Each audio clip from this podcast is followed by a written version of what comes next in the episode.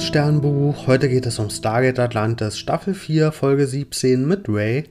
Und ja, die Mitglieder vom Atlantis-Team, die müssen jetzt nach und nach zur Erde zu Interviews mit diesem internationalen Komitee. Die wollen da wohl eine Evaluation machen. Und Taylor ist gerade von so einem Interview zurückgekommen und sie fand es nur so mittel, weil da wohl ja Leute von diesem Komitee ihr doch mit einer sehr sexistischen Attitüde begegnet sind, auch bezüglich ihrer Schwangerschaft. Hm, aber letztendlich ist sie da durchgekommen. Und die nächste Person, die jetzt hier fällig ist, ist Ronan. Und damit der eben bei solchen Problemen Provokation nicht alles direkt einreißt, kriegt ihr einen Coach an die Seite gestellt und der kommt durch Stargate zu Besuch. Und zwar ist das Tieralk. Genau, Tieralk kommt mal wieder zu Besuch und dann gibt es auch direktes Wiedersehen mit Carter, die ja die Chefin jetzt von Atlantis ist. Und ja, die freuen sich, dass sie sich wiedersehen können. Und ja, Tialk, der nimmt sich dann also Ronan an und der schafft es auch ziemlich schnell, den aus der Reserve zu locken. Und der schafft es an seiner Ehre anzuknüpfen, wieso eigentlich bei Seitida damals so wenig nur überlebt haben, hm, als die von den Rays angegriffen wurden. Und Ronan, der eigentlich dachte, dass er die Ruhenperson ist, der fährt hier sofort aus der Haut, also hat Tialk hier bewiesen, ey, hm, das Komitee könnte auch solche Fragen stellen und ja, also hier ist noch einiges zu tun und es kommt dann auch ziemlich schnell zu einem Trainingskampf zwischen den beiden, wo ja, wo man glaube ich drauf wartet, wenn die beiden Kampffiguren aus den beiden Teams aufeinandertreffen, dass die hier so einen Kampf machen und der ist auch sehr spektakulär eingesetzt und der ist auch ziemlich hart und auch der offenbart hm, hier einige Spannung zwischen den beiden Figuren, also ja, so richtig viel Harmonie haben die hier noch nicht am Anfang. Und ja, dann wollen die zurück zur Erde reisen und müssen dafür diese Midway Station verwenden, weil wir nämlich Energieprobleme haben von unserem CPM. Und ja, die Midway Station, wir erinnern uns, das ist eine Raumstation zwischen den beiden Galaxien und ja, da muss man dann 24 Stunden Quarantäne bleiben, bevor man weiterreisen darf, dann Richtung Milchstraße. Und während ja, Ronan und Tialk dort warten und auch da ein paar Mal aneinander kommen, gibt es eine Race-Attacke. Die haben nämlich die Stargate-Kette hm, ja, von dieser Station angezapft und haben sich da reingehackt und wollen jetzt diese Midway Station übernehmen. Und es gelingt ihnen auch und damit haben die jetzt einen Zugang zur Erde. Hm, und ja, die stürmen dann das Stargate Center und mit so einer ja, Betäubungsbombe betäuben die dort auch direkt alle, sodass die nicht mal Widerstand haben. Und die einzigen beiden, die quasi hier noch hm, bei Bewusstsein sind, sind Tialk und Ronan, die heim heimlich hinterher durch Stargate reisen und jetzt ja, versuchen, die Race aufzuhalten. Währenddessen hat auch das Atlantis-Team mitbekommen, dass hier irgendwas nicht stimmt mit der Midway Station, weil die nämlich gar nicht ihre Nachricht zurückgeschickt haben, Tiak und Ronan, dass die da so richtig angekommen sind. Also gucken die, was dort los ist.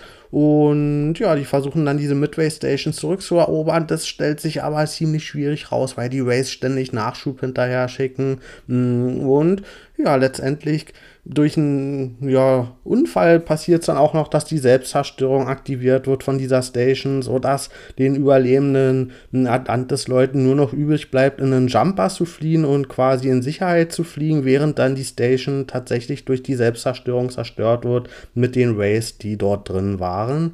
Bei Tialk und Ronan im Stargate Center läuft es hingegen ein bisschen besser. Die schaffen es ziemlich gut, sich hier gegen die Rays zu wehren, auch wenn es sehr harte Kämpfe sind. sind Das Problem ist nur, dass irgendwann die Leute vom internationalen Komitee wieder wach werden.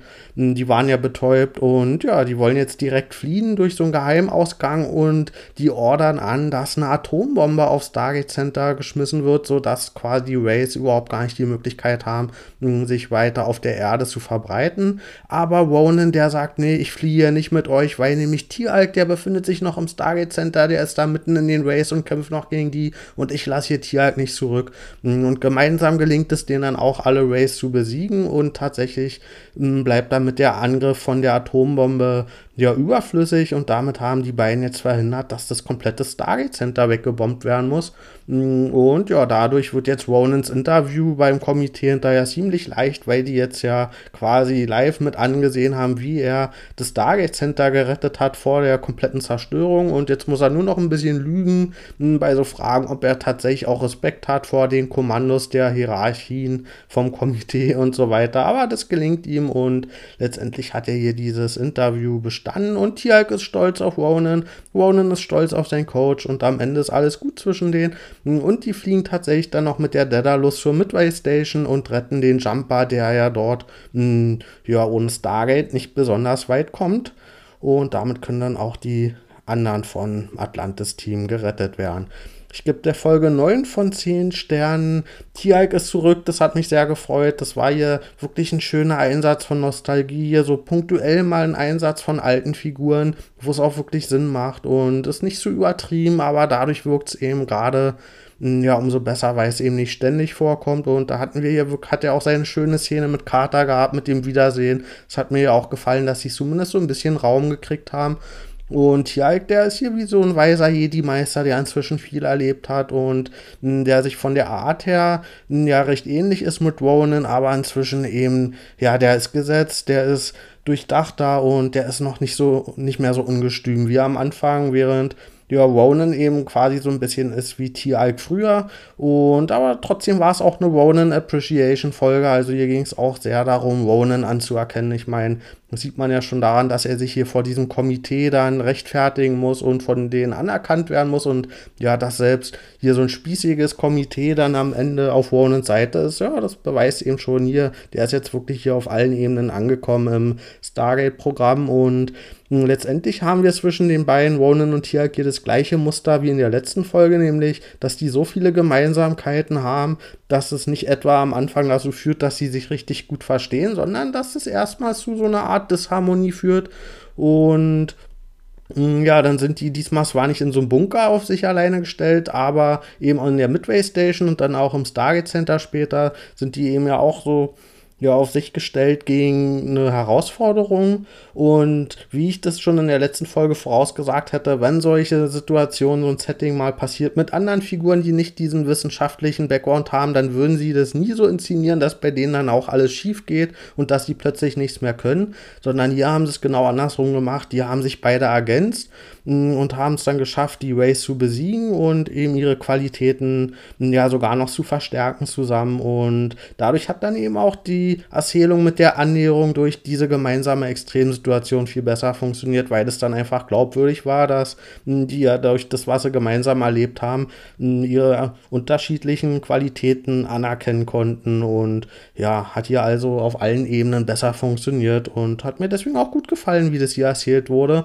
Und ich fand hier fast noch, dass zu viel Fokus weggelegt, gelenkt wurde von den beiden, weil wir ja dann auch noch das Atlantis-Team hatten, hm, die versucht haben, die Midway Station zurückzuerobern und dadurch ist ganz schön viel Raum weggelenkt worden, auch von den beiden. Also von mir aus hätte es auch nur eine Folge über Ronan und Tiag sein können. Hm, aber zumindest haben wir jetzt hier den Kontrast nochmal gesehen, wie krass die beiden sind, weil so eine kompletten Einheiten, Militäreinheiten von Atlantis, die haben es halt nicht geschafft, die Midway Station zurückzuerobern gegen die Rays, hm, während aber Ronan und und Tialk das zu zweit geschafft haben, die ja, das Stargate Command Center zurückzuerobern.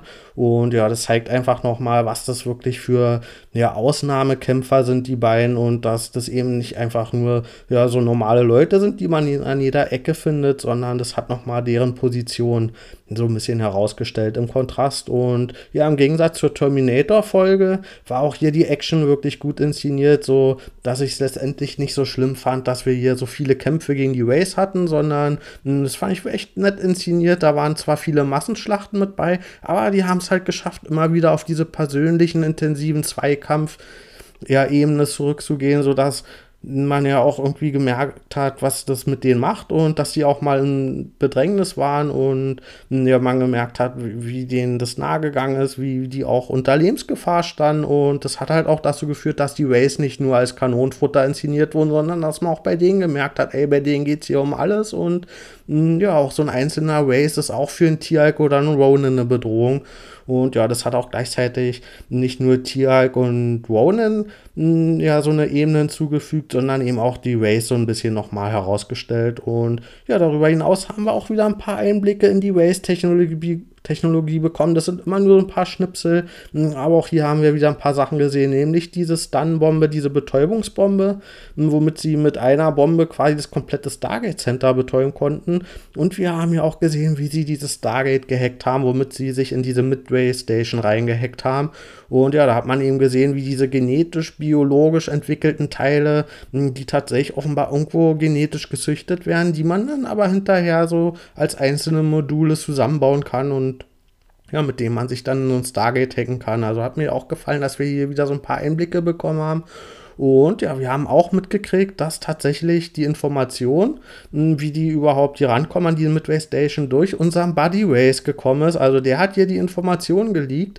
Hm, der ist ja, mit denen haben wir jetzt schon ein paar Mal zusammengearbeitet in verschiedenen Folgen und haben den auch nicht immer gut behandelt. Und jetzt hat er sich hier tatsächlich mal gegen uns gestellt. Und das fand ich hier auch clever, wie er im Hintergrund hm, ja, diese Geschichte mit unserem Buddy Race früher mal Buddy Race, wie das so im Hintergrund mitgeschwungen ist, so dass, wenn das jetzt beim nächsten Mal zu einem Treffen kommt, mit dem das vermutlich nicht mehr so gemütlich wird, wie wir das bisher immer gehabt haben. Also fand ich hier auch sehr clever, wie das einfach so nebenbei mit aufgebaut wurde, dass sich unser Verhältnis zu dem so ein bisschen weiterentwickelt und verändert. Und was ich auch noch erwähnen wollte, dass ich es cool fand, dass wir die Midway Station nochmal gesehen haben. Als sie zum ersten Mal aufgetaucht ist, hatte ich mich ja sehr gefreut, dass wir hier irgendwie nochmal so ein neues Stück Technologie kriegen.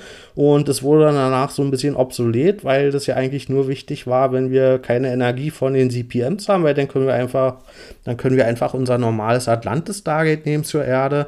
Und da fand ich schön, dass das hier nochmal zum Einsatz gekommen ist. Aber das Konzept hier wurde uns natürlich zu Recht als anfällig gezeigt, weil ja so ein Konzept, wo durch zwei Galaxien quasi eine komplette Stargate-Kette gebaut wird, das ist halt einfach, da kann quasi an jedem Punkt irgendwas schief gehen und da muss man sich auch immer darauf verlassen, dass die einzelnen Planeten, wo die Stargates sich befinden, gerade nicht von irgendwie anderen Spezies verwendet werden. Also ich fand es hier tatsächlich zu Recht, dass dieses System uns als anfällig dargestellt wurde, äh, ja, dargestellt wurde und dann auch ja nicht nachhaltig funktioniert hat. Und ja, letztendlich ist die Midway Station jetzt ja auch zerstört worden durch den Selbstzerstörungsmodus. Das heißt, sie werden wir nicht mehr in der Form wiedersehen. Aber es hat mir gefallen, dass sie zumindest noch mal vorgekommen ist und nicht einfach sang- und klanglos rausgeschrieben wurde und so getan wurde, als wenn die nie existiert hätte. Also ja, fand ich hier auch nett gemacht, dass sie damit noch mal was angefangen haben. Also dann, bis bald.